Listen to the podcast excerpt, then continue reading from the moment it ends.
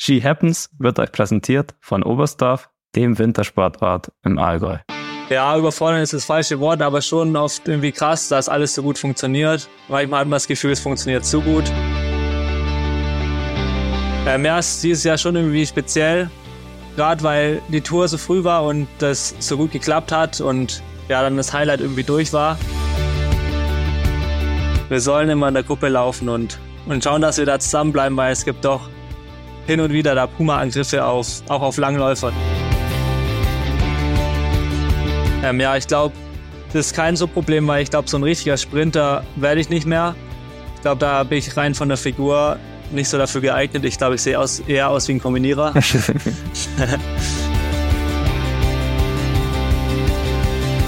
Primetime. Primetime. Primetime.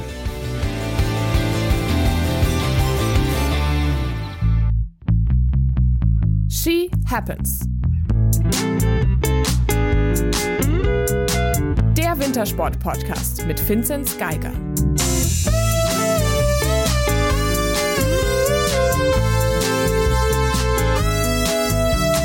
Hallo, herzlich willkommen zurück zu She Happens. Mein Name ist Moritz Batscheider und mir zugeschaltet. Und ich glaube, heute habe ich die Schrankwand richtig ausgespäht. Aus Mainz, Corinna Horn. Richtig, hallo. Sehr gut. Und aus Oberstdorf, Vinzenz Geiger. Servus. Und wir machen jetzt gar kein großes Brimborium heute, sondern wir kommen genau so schnell zu unserem Gast, wie er selber diesen Winter auf dem Ski steht. Herzlich willkommen, Friedrich Moch. Hi. Sehr schön, dass das äh, geklappt hat. Ihr habt, Langläufer habt ja auch ein äh, größeres Reisepensum gerade in diesen Wochen. Und äh, nachdem ja schon manche vielleicht befürchtet hatten, dass es irgendwie Länder gibt äh, im Norden, in die du vielleicht nicht mehr einreisen kannst, kommst du aus einem Land, in dem es auch nicht so leicht ist einzureisen, scheint aber alles ganz gut geklappt zu haben. Wie hat dir denn Nordamerika gefallen? Ähm, ja, es war echt ein, ein richtig cooles Erlebnis. Ich hatte mich schon lange darauf gefreut, weil ich war noch nie da drüben, um Langlaufrennen zu laufen und es hat auf meine Erwartungen auf jeden Fall sehr übertroffen und zwar eine richtig schöne Zeit. Es ging sehr schnell vorbei und ja, ich würde mich freuen, wenn wir da schnell wieder hinkommen.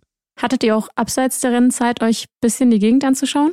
Ähm, ja, so ein kleines bisschen. Wir waren ja zuerst in, in Canmore und es war echt landschaftlich ähm, richtig krass von der Kulisse. Wir haben zwar in Oberstdorf auch Berge, aber so in, da drüben ist es doch nochmal was anderes in den Rocky Mountains. Und wir hatten einen Tag, wo wir so ein bisschen die Gegend angucken konnten und wir waren auch mal in so einem Bergtal beim Langlaufen.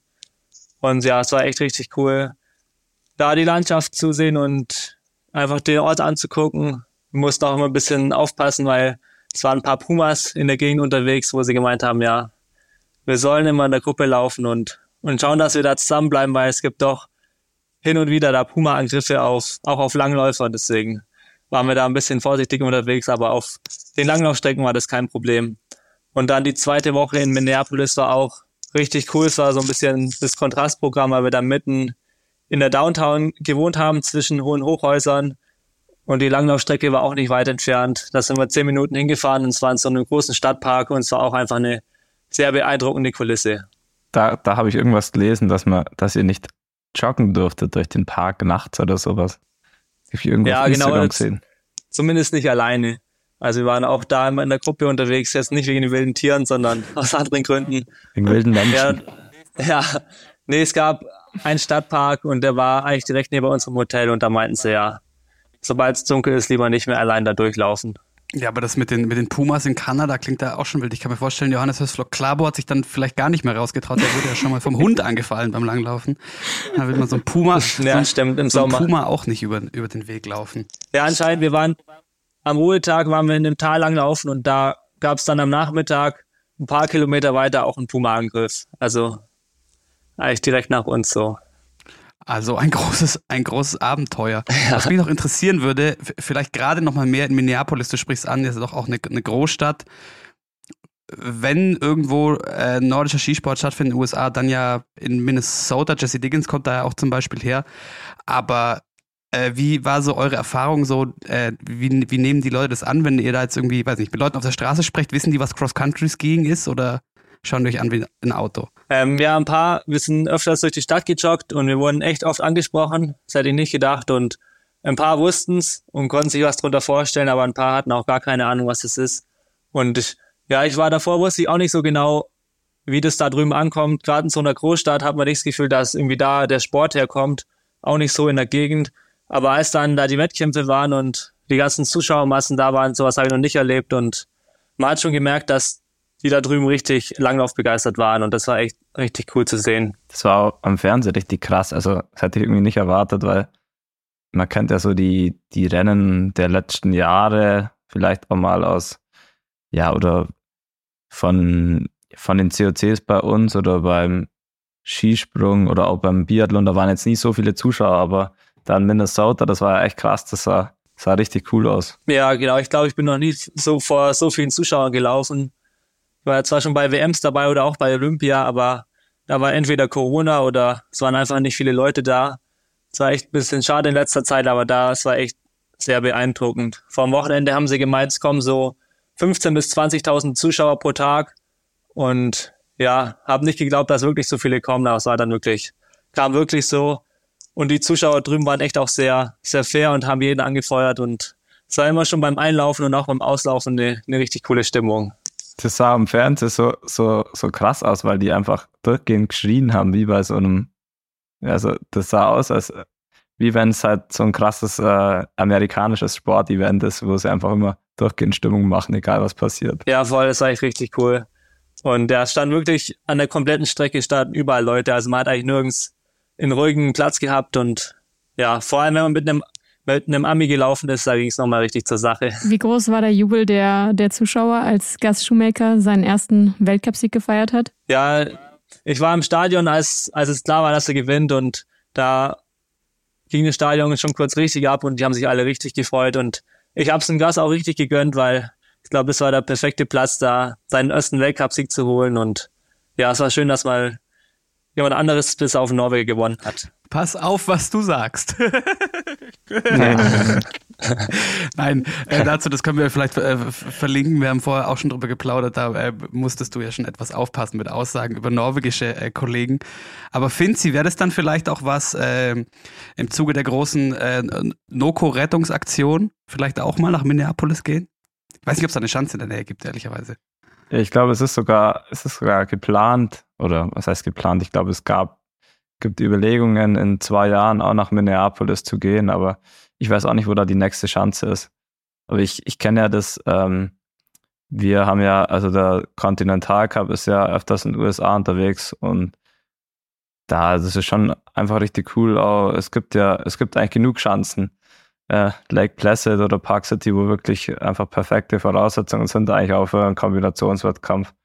Ja, mal schauen. Ähm, ich glaube, da müssen wir uns vielleicht nur ein oder zwei Jahre gedulden, aber ich fände es auf jeden Fall richtig cool, weil man sieht so, das sind die, ich glaube, vor zwei Jahren war das genau, ähm, die Olympic Trials waren da, einfach so ein nationaler Wettkampf, haben sie in Park City gemacht und da waren dann so viele Zuschauer da, auch bei der Kombination, obwohl da eigentlich nur, ich weiß nicht, wie viele da am Start waren, aber nicht, nicht so viele, aber es war, das wurde schon richtig gut angenommen. Also ich glaube, das, das funktioniert schon, wenn man es richtig verkauft.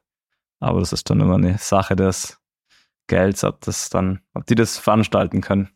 Ja, am letzten Tag haben wir noch den Damenwettkampf draußen an der Strecke angeguckt und da auch mit ein paar Zuschauern geredet und ein paar hatten auch gar keinen Plan, wie viele Runden wir laufen müssen oder was genau das Ziel ist. Sie waren einfach nur da, weil es cool fanden, dass da viele Leute sind, dass da eine gute Stimmung ist und ja, der Sport stand da irgendwie an zweiter Stelle so ein bisschen bei, bei manchen. Wie zufrieden bist du selbst mit deinen Leistungen in Nordamerika?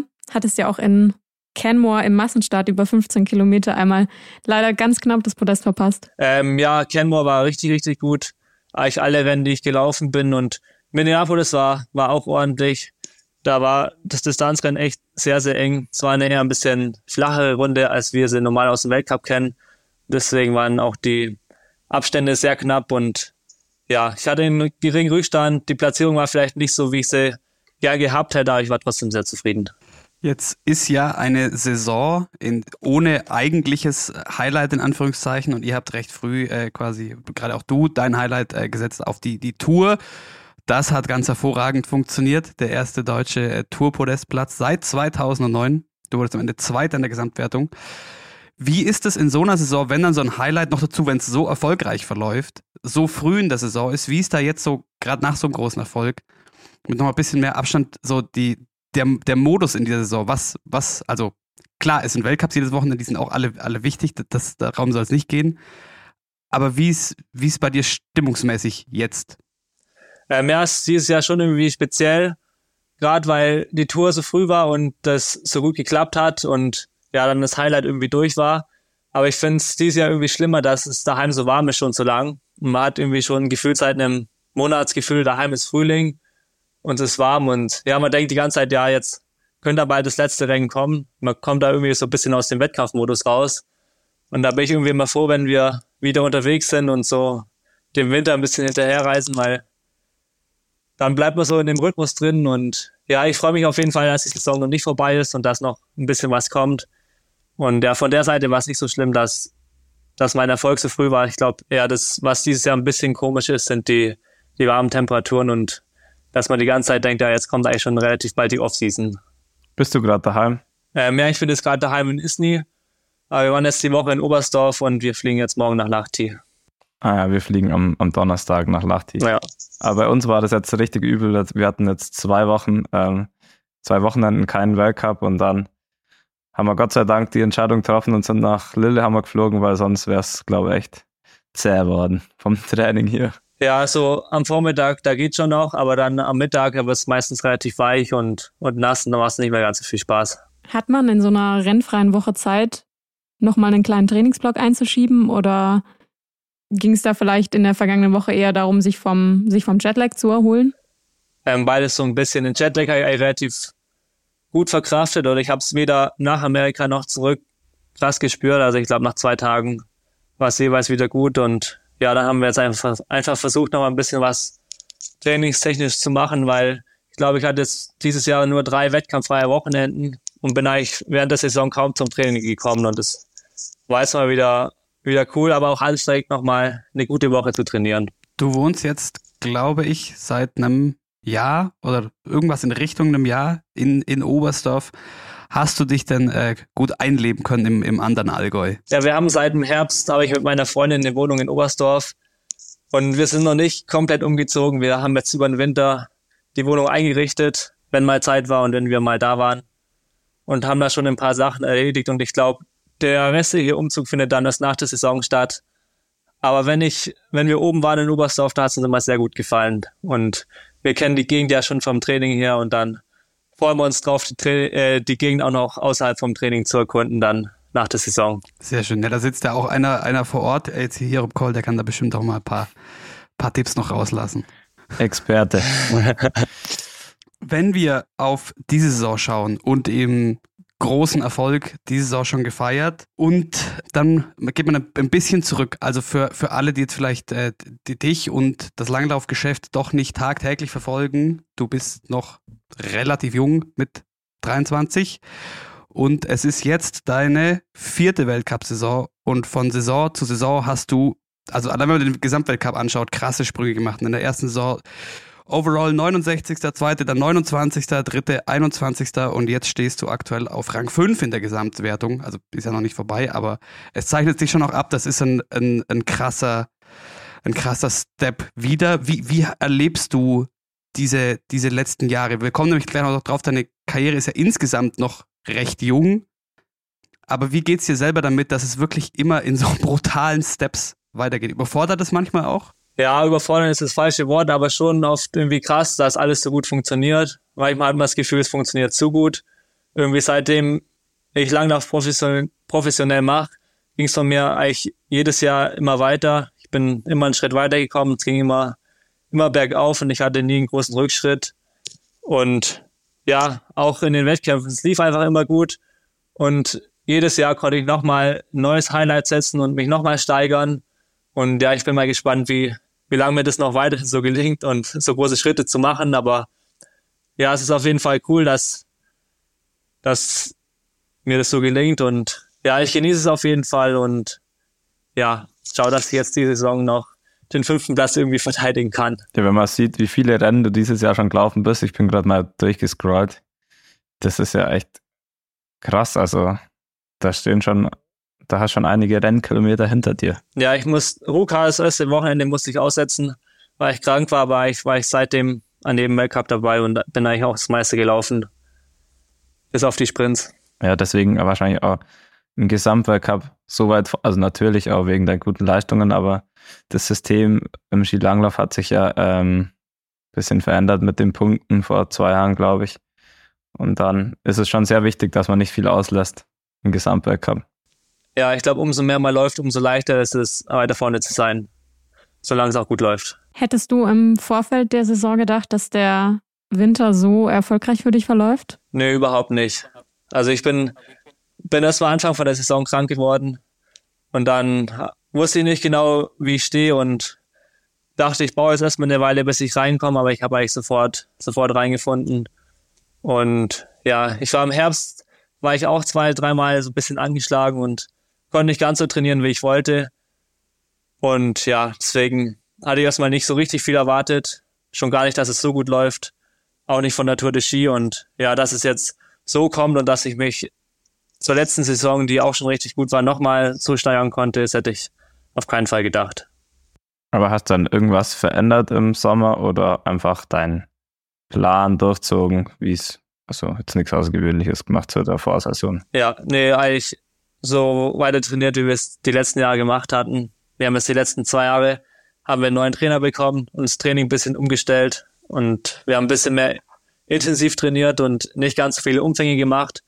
Und das haben wir jetzt dieses Jahr auch nochmal gemacht und es hat, denke ich, wieder ganz gut funktioniert wenn wir bei diesem, diesem Pensum sind, diese Saison, weil das ja, also je nach Läufer, Läuferin ja doch auch unterschiedlich äh, be beurteilt wird, bis jetzt auf so unvorhergesehene mögliche Ausfälle wie mal Krankheit oder so, aber war das von Anfang an geplant, dass du alles, was geht, mitnimmst? Oder ist da auch vorgesehen, dass du vielleicht doch noch irgendwas auslässt? Ja, normalerweise schauen wir immer, dass wir so ein, zwei Weltcups auslassen, dass wir da nochmal so einen, einen Trainingsblock, einen längeren einschieben können dass es nicht zu viel wird. Und jetzt haben wir dieses Jahr, gerade da wir kein Saison-Highlight hatten, kein Großereignis, haben wir gesagt, ja, wenn es geht, dann nehmen wir so viel mit, wie es geht. Und jetzt, gerade nach der Tour, wo ich auch im Gesamtweg habe, ähm, ganz gut liegt, eigentlich noch umso mehr. Und ich bin jetzt auch relativ häufig Sprints mitgelaufen und werde auch noch ein, zwei mitnehmen, um da einfach so viele Punkte wie möglich zu sammeln, weil ich glaube, am Ende zählt jeder Punkt und ja, genau.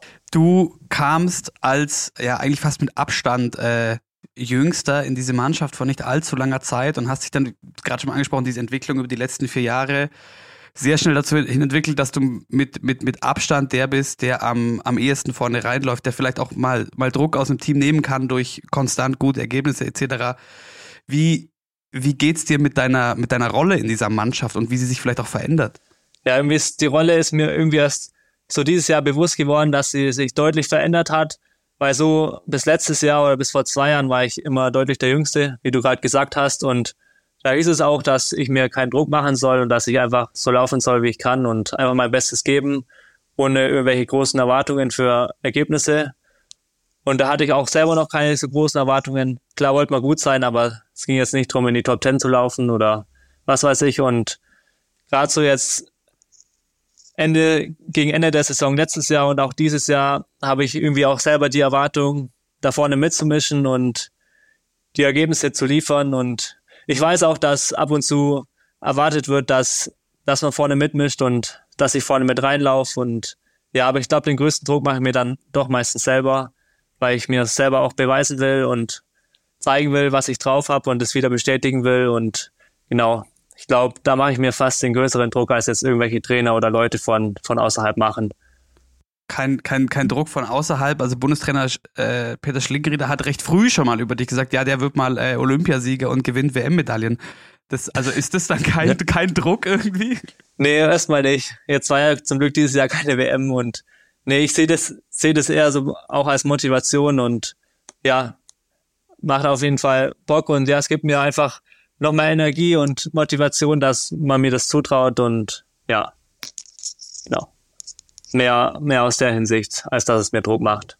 Ist ja schon, die Weltspitze ist ja schon sehr, sehr eng zusammen, aber man hat es jetzt wieder gesehen, wie, wie knapp das dann ist bei so einem Einzelstart, vor allem wenn es nur noch zehn Kilometer sind. Da fehlt dann ja, also da hat dieses Jahr schon echt oft sehr, sehr wenig fehlt für, für noch weiter vorne. Ähm, fehlt es vielleicht dann ab und zu im Training, dass da jetzt in Deutschland klar, die anderen haben jetzt halt aktuell einfach nicht die Form oder dass die jetzt mit dir jetzt nicht ganz mithalten können oder macht das eigentlich nicht so viel Unterschied? Ähm, vielleicht macht es ein bisschen was aus. Ich glaube, glaub, es vielleicht noch ein bisschen Unterschied machen, wenn man wirklich mit den Allerbesten trainiert. Mit welchen, die vielleicht noch einen Tick besser sind als jemand selber, dass man da er hinterherläuft. Im Sommer ist schon oft so, dass ich auch viel vorauslaufe, aber das ist eigentlich kein Problem und es gibt auch Tage, da laufen andere voraus und ich denke, wir haben trotzdem hier eine gute Gruppe im Allgäu, mit der ich gut klarkomme, wo wir auch ein sehr gutes Niveau haben und ja, Klar wäre es, glaube ich, vielleicht noch ein Tick besser, wenn man die allerbesten zusammen hätte, aber so klappt es auf jeden Fall auch schon sehr gut. Ich habe vorhin schon mal angesprochen, äh, dass deine, deine Karriere relativ äh, jung insgesamt ist äh, wollte auch ein bisschen darauf hinaus, dass du ja im Vergleich zu vielen anderen vergleichsweise spät angefangen hast, mit, zwölf Jahren mit dem Langlaufen und du hast mal gesagt, so richtig, also aus dem Breitensport raus, mehr in Richtung auf Leistungsfokus, dann eigentlich so erst in der, in der zehnten Klasse, das ist ja also verhältnismäßig doch, glaube ich, für die meisten relativ, relativ spät. Heißt vor allem aber auch, also da muss ein ganz ordentliches äh, Talent da sein. Wir hatten es mit dem Finzi schon mal davon, weil wir gefragt wurden von, äh, von HörerInnen, wie es, wie er so sein, sein Talent sieht. Wie würdest du denn dein Talent fürs Langlaufen definieren? Ja, ich glaube, ich habe schon eine relativ gute Pumpe. Also ich glaube, das ist schon ein bisschen Talent, aber ich glaube, alle, die den Sport machen, sind, sind sehr fleißig und und konsequent und wir stecken da schon sehr, sehr viel Arbeit rein. Ich glaube, nur mit Talent geht's nicht. Und dann genau macht, glaube ich, beim Langlaufen die Technik auch sehr, sehr viel aus. Und ich glaube, da bin ich auch auf einem ganz guten Level. War ich, glaube ich, auch schon relativ früh. Und ja, irgendwann geht's eigentlich nur noch darum, so kleine Nuancen zu verbessern und die Prozente vorauszuholen. Und ja, genau. Aber ich glaube, vom Talent her habe ich eigentlich das meiste Talent so von meiner genetischen Veranlagung, was so die Ausdauerfähigkeit betrifft. Wie bist du damals zum Langlauf gekommen? Ähm, also ein bisschen über meinen Papa, weil der hat das hobbymäßig gemacht und hat dann uns Kindern auch mal Ski gekauft. Und dann haben wir das so ein bisschen gemacht, sind dann in den Verein gegangen und hatten da zweimal die Woche Training und dann irgendwann wurde es halt immer mehr. Aber wie, wie planst du dann jetzt oder hast du dir schon Gedanken gemacht oder gibt es einen längeren Plan jetzt für die nächsten Olympischen Spiele oder weil jetzt dieses Jahr ist ja kein großes Ereignis, ähm, ob du dann von der, ja, von der, von den Umfängen her auch sagst irgendwie, okay, jetzt, ich steigere mich jetzt, bis ich 5 oder 26 bin oder noch älter oder dass man dann vielleicht mal wieder zurückgeht. Und da, wie man da die Highlights setzt, habt ihr euch schon da Gedanken gemacht? Nee, da habe ich ehrlich gesagt noch, noch nicht so viel mit meinem Trainer drüber geredet und haben ja auch noch keinen genauen Plan gemacht. Äh, wie ich vorhin kurz gesagt habe, haben wir jetzt die letzten zwei Jahre ein bisschen mehr intensiv gemacht. Und ich glaube, dass wir das jetzt nächstes oder übernächstes Jahr wieder so ein bisschen zurückfahren. Weil ich glaube, wenn man das zu lang macht, dann kann es auch nach hinten losgehen und dass wir da wieder ein bisschen mehr, mehr Umfänge machen. Aber ja, auf jeden Fall ist mein Ziel hier nächstes Jahr die WM in Norwegen. Und dann natürlich auch Olympia in zwei Jahren da gut dazustehen.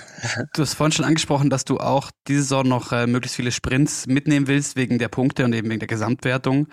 Ähm, und hast mehrfach aber auch schon gesagt, dass das doch halt die, die Disziplin ist, in der du quasi noch, noch aufholen willst, noch näher, näher ran willst.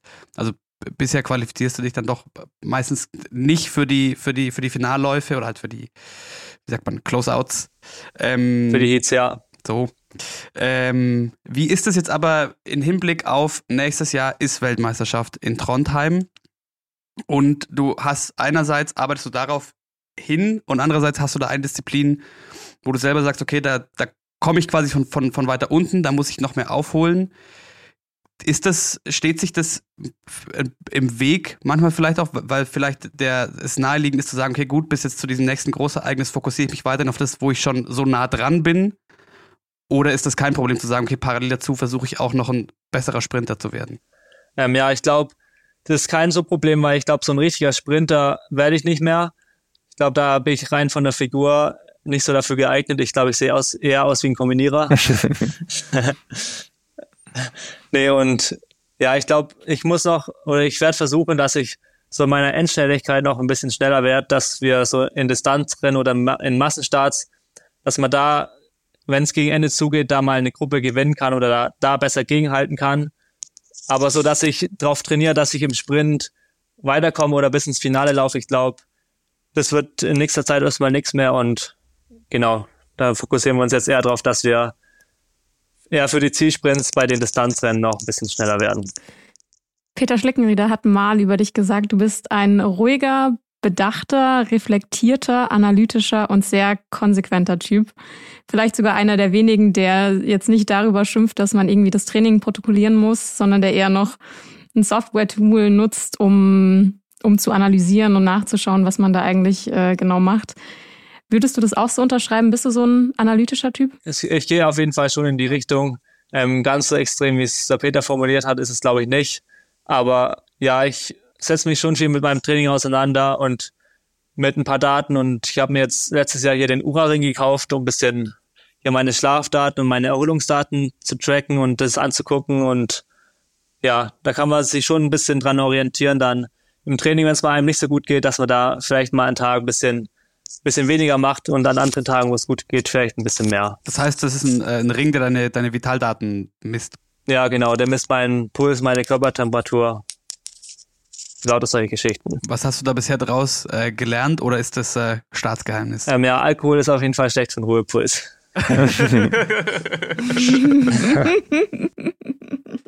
das hast du wahrscheinlich vorher noch nicht gedacht. Nee.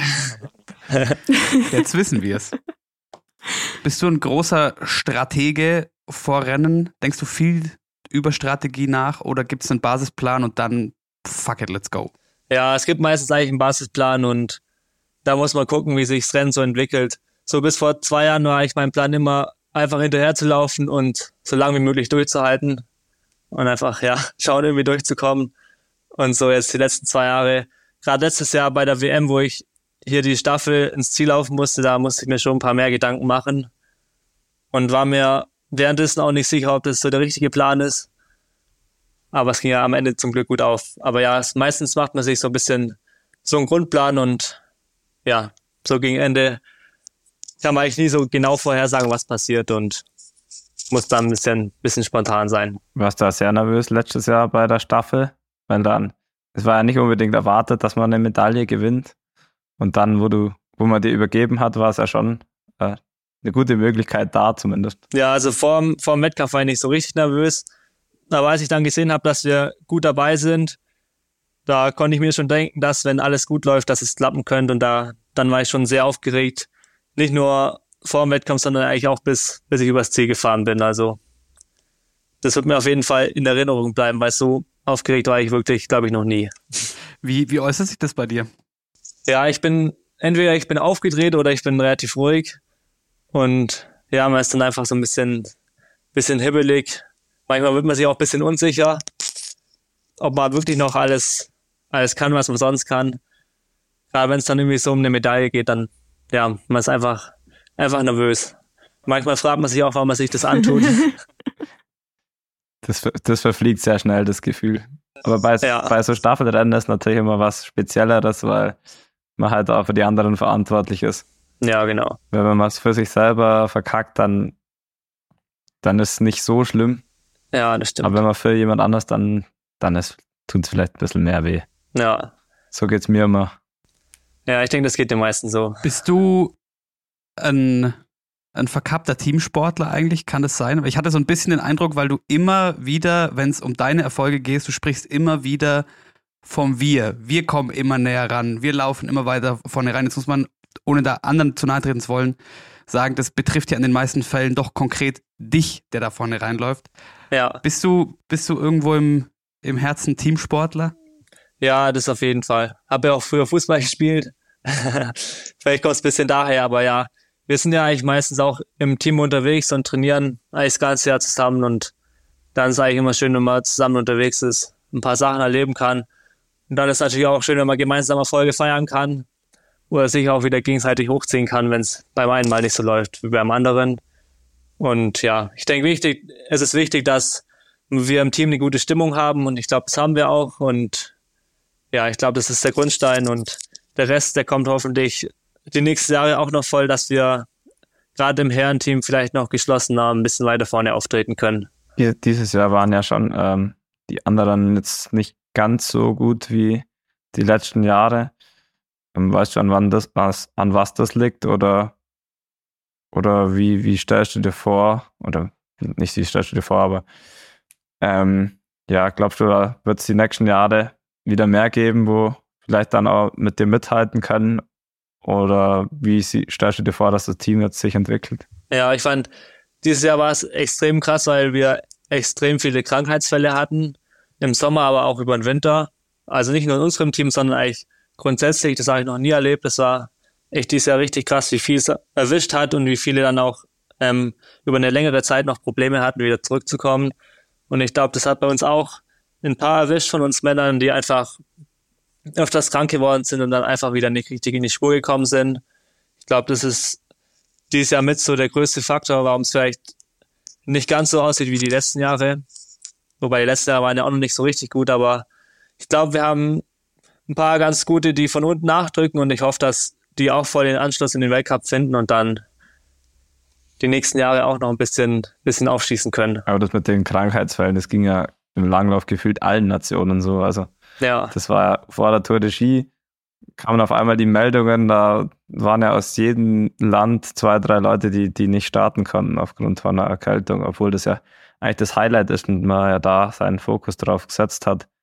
Und ich denke mal nicht, dass da jemand äh, wegen anderen Weltcups sich, sich geschont hat. Ja, nee, gar nicht. Also es war dies Jahr echt krass. Gerade beim, beim Weltcup in Trondheim vor Weihnachten, da haben sich sehr viele Corona oder die Grippe geholt. Und da gibt es immer noch ein paar, die seitdem nicht mehr zurückgekommen sind. Und ja, das ist dieser echt, echt krass. Bist du jemand, der deswegen nach wie vor so Sachen macht wie Maske tragen auf Reisen etc., um Infekten vorzubeugen? Ja, also so letztes Jahr war eigentlich alles so ein bisschen lockerer, hatte ich das Gefühl, aber jetzt gerade dieses Jahr, gerade als dann so abging, haben schon wieder alle sehr, sehr aufgepasst. Und gerade auf Reisen oder wenn man irgendwo in Räumen oder im Einkaufsladen sind, wo, wo sehr viel los ist, da ziehen wir eigentlich schon meistens die Maske an. Jetzt nicht mehr ganz so extrem wie zu Corona-Zeiten, aber wir sind schon, schon sehr vorsichtig, weil, ja, wenn es einen während der Saison erwischt, ist es schon immer ärgerlich. Und es kann halt auch mal blöd laufen, dass man mal länger ausfällt und ich glaube, das gilt es zu vermeiden und ja, es gelingt aber, ist dieses Jahr, glaube ich, fast keinem gelungen, ähm, gesund durch die Saison zu kommen. Ich glaube, das ist auch schwierig bei dem Pensum, das ihr natürlich auch diesen Winter wieder hattet und der vielen Reiserei. Ja, das stimmt. Gerade wenn es dann noch mit dem Chat, wenn der Chatlag noch dazu kommt, lauter solche Sachen. Alles nicht, nicht unbedingt ideal fürs Immunsystem.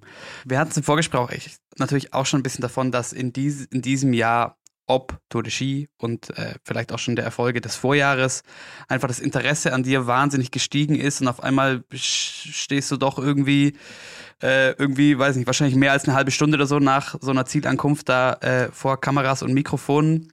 Und was ich auffällig finde, das sieht man nicht so oft, du bist unfassbar ruhig und entspannt. Immer jetzt, also in der Wahrnehmung von außen. Woher, woher hast du diese, diese Ruhe? Ja, ich, mich höre es auch oft, dass mir viele sagen, dass ich auch während dem Wettkampf sehr entspannt aussehe und ruhig, auch wenn es oft nicht so ist. Und vielleicht sieht man es mir auch, auch oft nicht so an, gerade im Wettkampf, aber jetzt gerade so nach dem Wettkampf, wenn viele Interviews sind, klar ist es manchmal nervig, aber auf der anderen Seite ist es, glaube ich, auch, auch wichtig, das zu machen. Und es ist auch schön zu sehen, dass Interesse da ist, auch aus den anderen Nationen. Und ja, ich denke, das ist einfach wichtig und ja, auch macht auf der einen Seite auch Spaß. Und ja, auch wenn es mal ein bisschen anstrengend ist.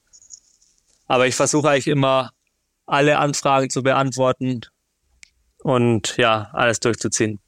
Du bist wahrscheinlich mittlerweile in Norwegen bekannter wie in Deutschland. ja, wahrscheinlich. ja, ich höre es auch oft von den Norwegern, dass die auch oft sehr viel Respekt haben und ja, dass man da auf jeden Fall mit auf der Liste steht. Aber das ist doch auch schon mal eine Ehre. Ja, auf jeden Fall. Ja, in, in Deutschland ist halt immer noch nicht ähm, Langlauf wieder äh, von der Aufmerksamkeit so krass dabei wie jetzt halt äh, aktuell Biathlon oder ja. Und in Norwegen, in den skandinavischen Ländern ist ja Langlauf einfach die Nummer eins und das können sich, glaube ich, in Deutschland viele Menschen nicht vorstellen, dass ja, dass das so viel berichtet wird drüber und dass die, die Leute da solche Heroes sind. Ja, gar nicht man hört es auch oft von, von Leuten, dass es halt live auch noch was ganz anderes ist wie im Fernsehen. Das ja, aber es ist ja eigentlich bei, bei den meisten Sachen so, dass wenn man direkt vor Ort ist, dass man das einfach nochmal anders wahrnimmt und auch ganz andere Emotionen dafür entwickelt und ja. Das war jetzt eigentlich auch äh, nochmal auf die Nordamerika-Tour zu kommen. Das war eigentlich für, für den Zuschauer was richtig angenehm, abends über die Rennen anzuschauen. Kam dann leider nicht überall live, aber also so für, für mich war es perfekt. Abends Fernseher angeschalten, hat man noch Langlauf anschauen können. Das war, das war angenehm, das könnte man öfters so machen. Ja, das stimmt. Ich glaube, einmal sind wir sogar um 20.15 Uhr gestartet. Primetime. Primetime. Primetime. Warst du selber eigentlich Langlauf-Fan, bevor du da jetzt irgendwie äh, äh, angerückt bist? Ähm, ich habe eigentlich früher immer nur Biathlon geguckt. Oh. Und Stark. ja. Und tatsächlich relativ lang kein Langlauf. Weiß auch nicht genau warum, aber irgendwann kam es dann und dann fand ich Langlaufen auch irgendwie wesentlich interessanter als Biathlon mit der Zeit. Ich wollte gerade sagen, jetzt muss irgendwie aus der Nummer nochmal rauskommen. Ja. Bevor wieder irgendwelche Pressemitteilungen entstehen. Der Langlaufsport muss sich hoffentlich keine Sorgen machen, dass, dass du äh, bald ein Gewehr in die Hand nimmst, oder? ja. Nee, ich hatte es früher einmal kurz überlegt, habe mal ein bisschen mit dem Luftgewehr rumgeschossen, aber irgendwie hat es mir nicht ganz so getaugt und ja, bin froh, dass ich noch beim Langlauf bin. Was ich krass fand, oder ich habe gar nicht gewusst, dass du Geschwister hast. Und dann auf einmal habe ich bloß, also ich habe nicht, ich verfolge jetzt die Juniorenrennen im Langlauf nicht so gut. Ja. ähm, und dann bei der Jock äh, war ja dein Bruder richtig krass, hat äh, richtig abgeräumt. Und da habe ich dann, da habe ich dann erstmal das Video von dir gesehen, wie du ähm, auf Instagram irgendwie ihm gratuliert hast. Und dann, Ah, ja. dann habe ich danach gecheckt, ach, das ist wirklich sein Bruder. Und ja, Ja. dann hat er wohl auch äh, etwas von dem, von der genetischen Fähigkeit abbekommen. Oder wie schätzt du ihn ein? Ja, das glaube ich auch. Ja, nee, auf jeden Fall. Also er ist auch auf jeden Fall sehr gut drauf, hat sich, hat sich gut entwickelt die letzten Jahre und ja, schauen wir mal, wo es bei ihm noch so hingeht. Aber der hat ja auch gut abgeräumt in Südkorea mit zweimal Gold und einmal Silber. Ja, also es war, hätte er nicht gedacht, hätten wir auch nicht gedacht und ja, war für ihn auf jeden Fall auch ein, ein sehr cooles Erlebnis. Und vielleicht äh, sehen wir ja irgendwann mal eine, eine, eine Staffel, äh, wo, der, wo dein Nachname zweimal draufsteht bei Team Deutschland. Ja, vielleicht. Ich werde auch oft darauf angesprochen, ob Mach auch noch irgendwie zu mir gehört. ja. Mach und noch. Äh, die Familie Mach ist Ja. kombinationstreu. Vi- vier Jungs und alles nordische Kombinierer. Die könnten eine komplette Staffel stellen. ja. Jetzt hast du es vorhin schon angesprochen. Ähm, für euch geht's morgen nach Finnland in den hohen Norden. Es steht ja danach noch Oslo an und das Saisonfinale in Falun. Worauf freust du dich dann jetzt noch am meisten? Ähm, ja, eigentlich am meisten freue ich mich auf Oslo, auf nächste Woche, auf den 50er. Es war immer ein sehr harter Wettkampf, aber die Stimmung ist auch immer sehr besonders in Oslo. Und es sind meistens auch relativ viele Zuschauer da und ja, das ist jetzt so das Highlight hier von dem, von dem letzten Wettkampfblock. Bist du letztes Jahr bist du den 50er gelaufen, oder? Und Vor zwei Jahren, letztes Jahr war ich dort, aber bin am Morgen noch, oder bin krank aufgewacht. Ach ja, genau, da haben wir uns beim Frühstück noch getroffen. Jetzt Ja, genau. fällt es mir wieder ein. Ja. Nee, muss dann leider aussetzen. Aber ist dieses Jahr klassisch, oder? Glaube ich. Ja. Ja, Skating wird ein bisschen mehr entgegenkommen, aber klassisch ist auch okay. Da, da ist der Krüger nicht so, nicht so schlimm und unangenehm für alle anderen im klassischen. Ja, genau. vermutlich. ja. Mal schauen, ob der Niskanen seine alte Form wieder gefunden hat. Der ist ja extra aus Amerika daheim geblieben, um nochmal ordentlich zu trainieren. Das ist sein Rennen. Ja, und auch jetzt in Lahti, das ist ja auch hier so sein Gebiet. Da wird er auch nochmal Gas geben, glaube ich. Da gibt es immer richtig viele Ivo, Ivo-Schreie. Ja, Schon immer ganz cool. Ich glaube, letztes Jahr oder vor zwei Jahren war das, da hatten sie die ganzen Fans so eine Ivo-Maske an. So, ähm, so, so eine Pappmaske haben sie verteilt und dann sind ganz viele Ivo Niskanen so rumgestanden. ja. Also müssen wir in Oslo dieses Jahr hoffentlich nicht damit rechnen, dass die Norweger wie letztes Jahr über 50 Kilometer einen Zehnfacherfolg feiern. Nee, hoffentlich nicht. Ich muss auch, ich muss auch sagen, Coco, ich weiß nicht, wie es dir da geht. Ich finde auch, der 50er ist mein Lieblingsding zum Angucken im Fernsehen. Weil das ist so wie Formel 1. Da ist man große Freude, man macht es an, es geht los. Und dann vielleicht an so einem Sonntag man döst vielleicht auch mal kurz fünf Minuten und ist aber vollkommen okay und dann ist wieder spannend, wenn man aufwacht. Großer Sport. Ja, das stimmt. Wird halt im Fernsehen nie komplett übertragen. Das ist dann oft, äh, oft das Thema. Da, da, da wünsche ich mir, äh, dass, dass man vielleicht wieder öfter so Sachen macht, wie so, äh, so Klassiker einbauen, wie, wie Engadin oder so. Das war ein großes Spektakel, auch bildlich. Ja, das stimmt. Das war eigentlich echt cool. Aber ja, gut, also bildlich ist der Holmen Colin schon das Nonplusultra. Und auch wenn man da Ja. mal durchgelaufen ist. Ich bin mal gespannt. Ähm, ein kombinierter Kollege aus Österreich von mir mischt der jetzt auch einen Weltcup auf, der Mika Vermeulen im Langlauf.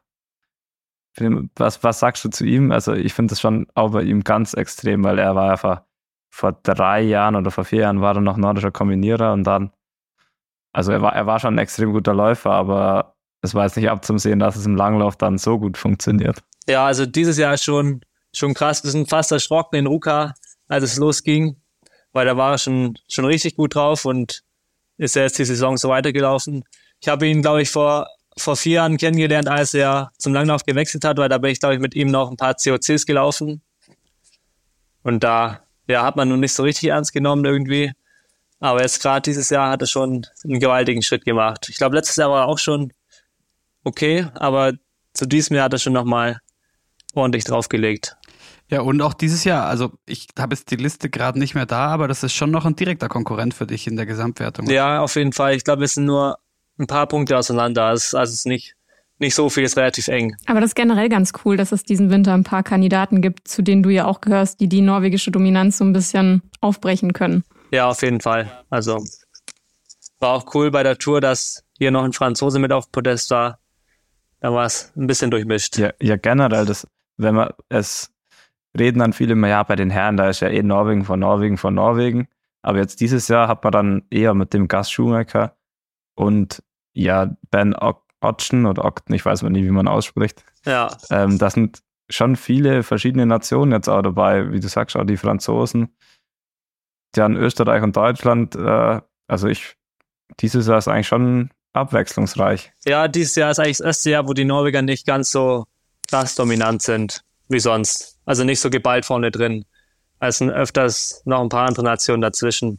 Hoffen wir mal, dass es bis nächstes Jahr so bleibt. Und ja, aber doch auch schön zu sehen, also in diesem Gesamtgemenge, das ja äh, nach wie vor und äh, so wie es aussieht, aus guten Gründen wird es auch so schnell nicht passieren, aber der sonst ja auch recht starke russische Block einfach, einfach nicht da ist, dass diese Lücke in Anführungszeichen ja eben dann doch auch andere äh, auffüllen können. ja, genau. Ich hätte noch eine Abschlussfrage zur Tour zurück, nämlich, wenn wir da nochmal noch mal reingehen in dieses äh, Spektakel Alpe Cermis Ankunft, weil ich dieses, da, da brauche ich noch eine Erklärung von dir, weil dieses Bild kriege ich nicht mehr aus dem Kopf. Du läufst da rein als Zweiter, der Franzose vor dir, alle nach dir, alle kippen um und Friedrich Moch steht da. Und steht. Ich dachte mir, wie kann der nicht komplett tot sein und umfallen? Wie, wie ging das? Ja, das weiß ich auch nicht genau. Ich glaube, ich war einfach so froh, dass ich ähm, hier meinen zweiten Platz in der Gesamtwertung geholt habe, dass alles andere egal war. Man muss auch sagen, das ist, ist ja generell so. Äh, manche müssen im Ziel immer sich hinlegen und manche können einfach stehen bleiben. Also mir geht es auch mal so, ich kann mich verausgaben, wie ich will. Im Normalfall muss ich dann vielleicht auf Knie oder so, aber ich muss eigentlich, also dass ich mich hinwerfe im Ziel, das, das kommt nicht zustande und ich versuche auch immer alles zum Geben und also ich glaube, schneller laufen kann ich dann auch einfach nicht mehr. Ja, ist bei mir auch mal so, mal so. Manchmal muss ich mich hinlegen, manchmal, manchmal geht's. Und da, da ging's irgendwie, aber ja, eigentlich komisch. Gerade da oben. Um einmal noch, äh, wenn, wir, wenn wir da noch sind, dann doch einmal noch ein letztes Mal auf den Bundestrainer äh, zu sprechen zu kommen, der dann da auch noch über dich gesagt hat, das Feiern muss er noch lernen. Hast du da seitdem Fortschritte gemacht? Ja, ein bisschen würde ich sagen, aber ich glaube, die größte Feier, die kommt dann in zwei Wochen, wenn wir die Saison geschafft haben oder in drei. Gerade dieses Jahr war ich da ein bisschen vorsichtig, weil doch dann immer wieder so viele krank geworden sind. Und direkt nach so einer Tour zu feiern, da hat man dann doch noch ein bisschen, bisschen Programm. Gerade mit Dopingkontrolle und Interview etc. Und wir waren ja eh nur eine ganz kleine Gruppe beim Finale von der Tour. Und bis ich alles erledigt hatte, waren sogar schon die Techniker halb abgereist. Und da sind wir dann auch noch selber heimgefahren an dem Abend. Deswegen ist da direkt danach nicht ganz so viel Zeit zum Feiern. Und ja, ein bisschen gefeiert haben wir dann daheim. Aber ich glaube, so die größten Feiern kommen dann nach der Saison. Das ist ja auch normal, äh, glaube ich. Ja. Und ich glaube, da kann es auch egal sein, dass Alkohol schlecht für den Ruhepuls ist. Ja, am Ende ist es das ganz egal. Dann viel Erfolg für den äh, Endspurt im Norden. Schöne Rennen dir noch in Skandinavien. Und dann äh, lass dich danach auch mal ordentlich feiern. Ja, danke. Danke, dass du da warst. Dankeschön.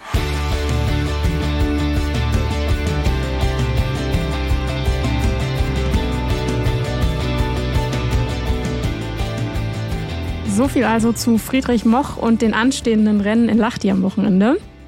Wir hätten jetzt eigentlich gern noch mit Finzi über den Lehrgang in Norwegen gesprochen, aber die hat uns leider schon wieder verlassen. Der musste leider schon wieder los. Wir wissen nicht warum. Wir werden investigativ nachforschen, warum man es einfach so sitzt. Du wolltest uns noch nicht verraten. Nein, auch der Mann hat einen, hat einen vollen Terminkalender. Ähm, ihm sei verziehen. Aber äh, Jetzt haben, können wir mit Finzi nicht mehr über Norwegen sprechen, aber gar kein Problem. Wir sprechen nächste Woche über Norwegen. Nämlich, es geht um Skispringen. Die Raw Air Tour steht an. Und Katharina Schmid kommt äh, zuerst, zum ersten Mal unter diesem Namen zu uns. Und es gibt auf jeden Fall einiges zu besprechen diesen Winter. Das steht jetzt schon fest. Da sind wir sehr gespannt drauf und äh, voller Vorfreude. Und ansonsten haben wir uns auch sehr gefreut, dass ihr uns tatsächlich äh, allerlei äh, Ideen für möglichen She Happens Merch geschickt habt. Wir haben jetzt Ideen bekommen wie Hoodies, Caps, Sticker und äh, Judebeutel. Äh, wenn ihr da Ideen habt oder euch das prinzipiell wünscht, muss, muss man auch erstmal gucken, ob das alles so, also ob das dann auch wer haben will am Ende überhaupt.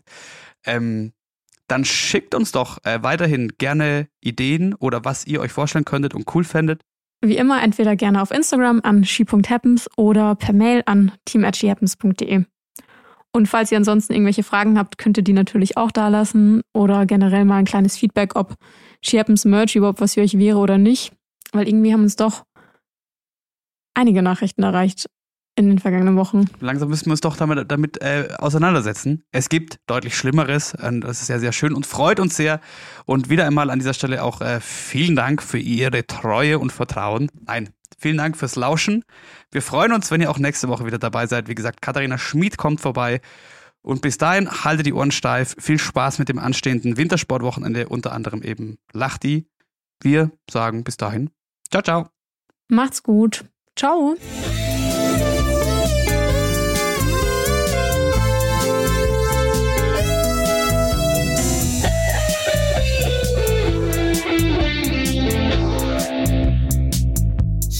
happens.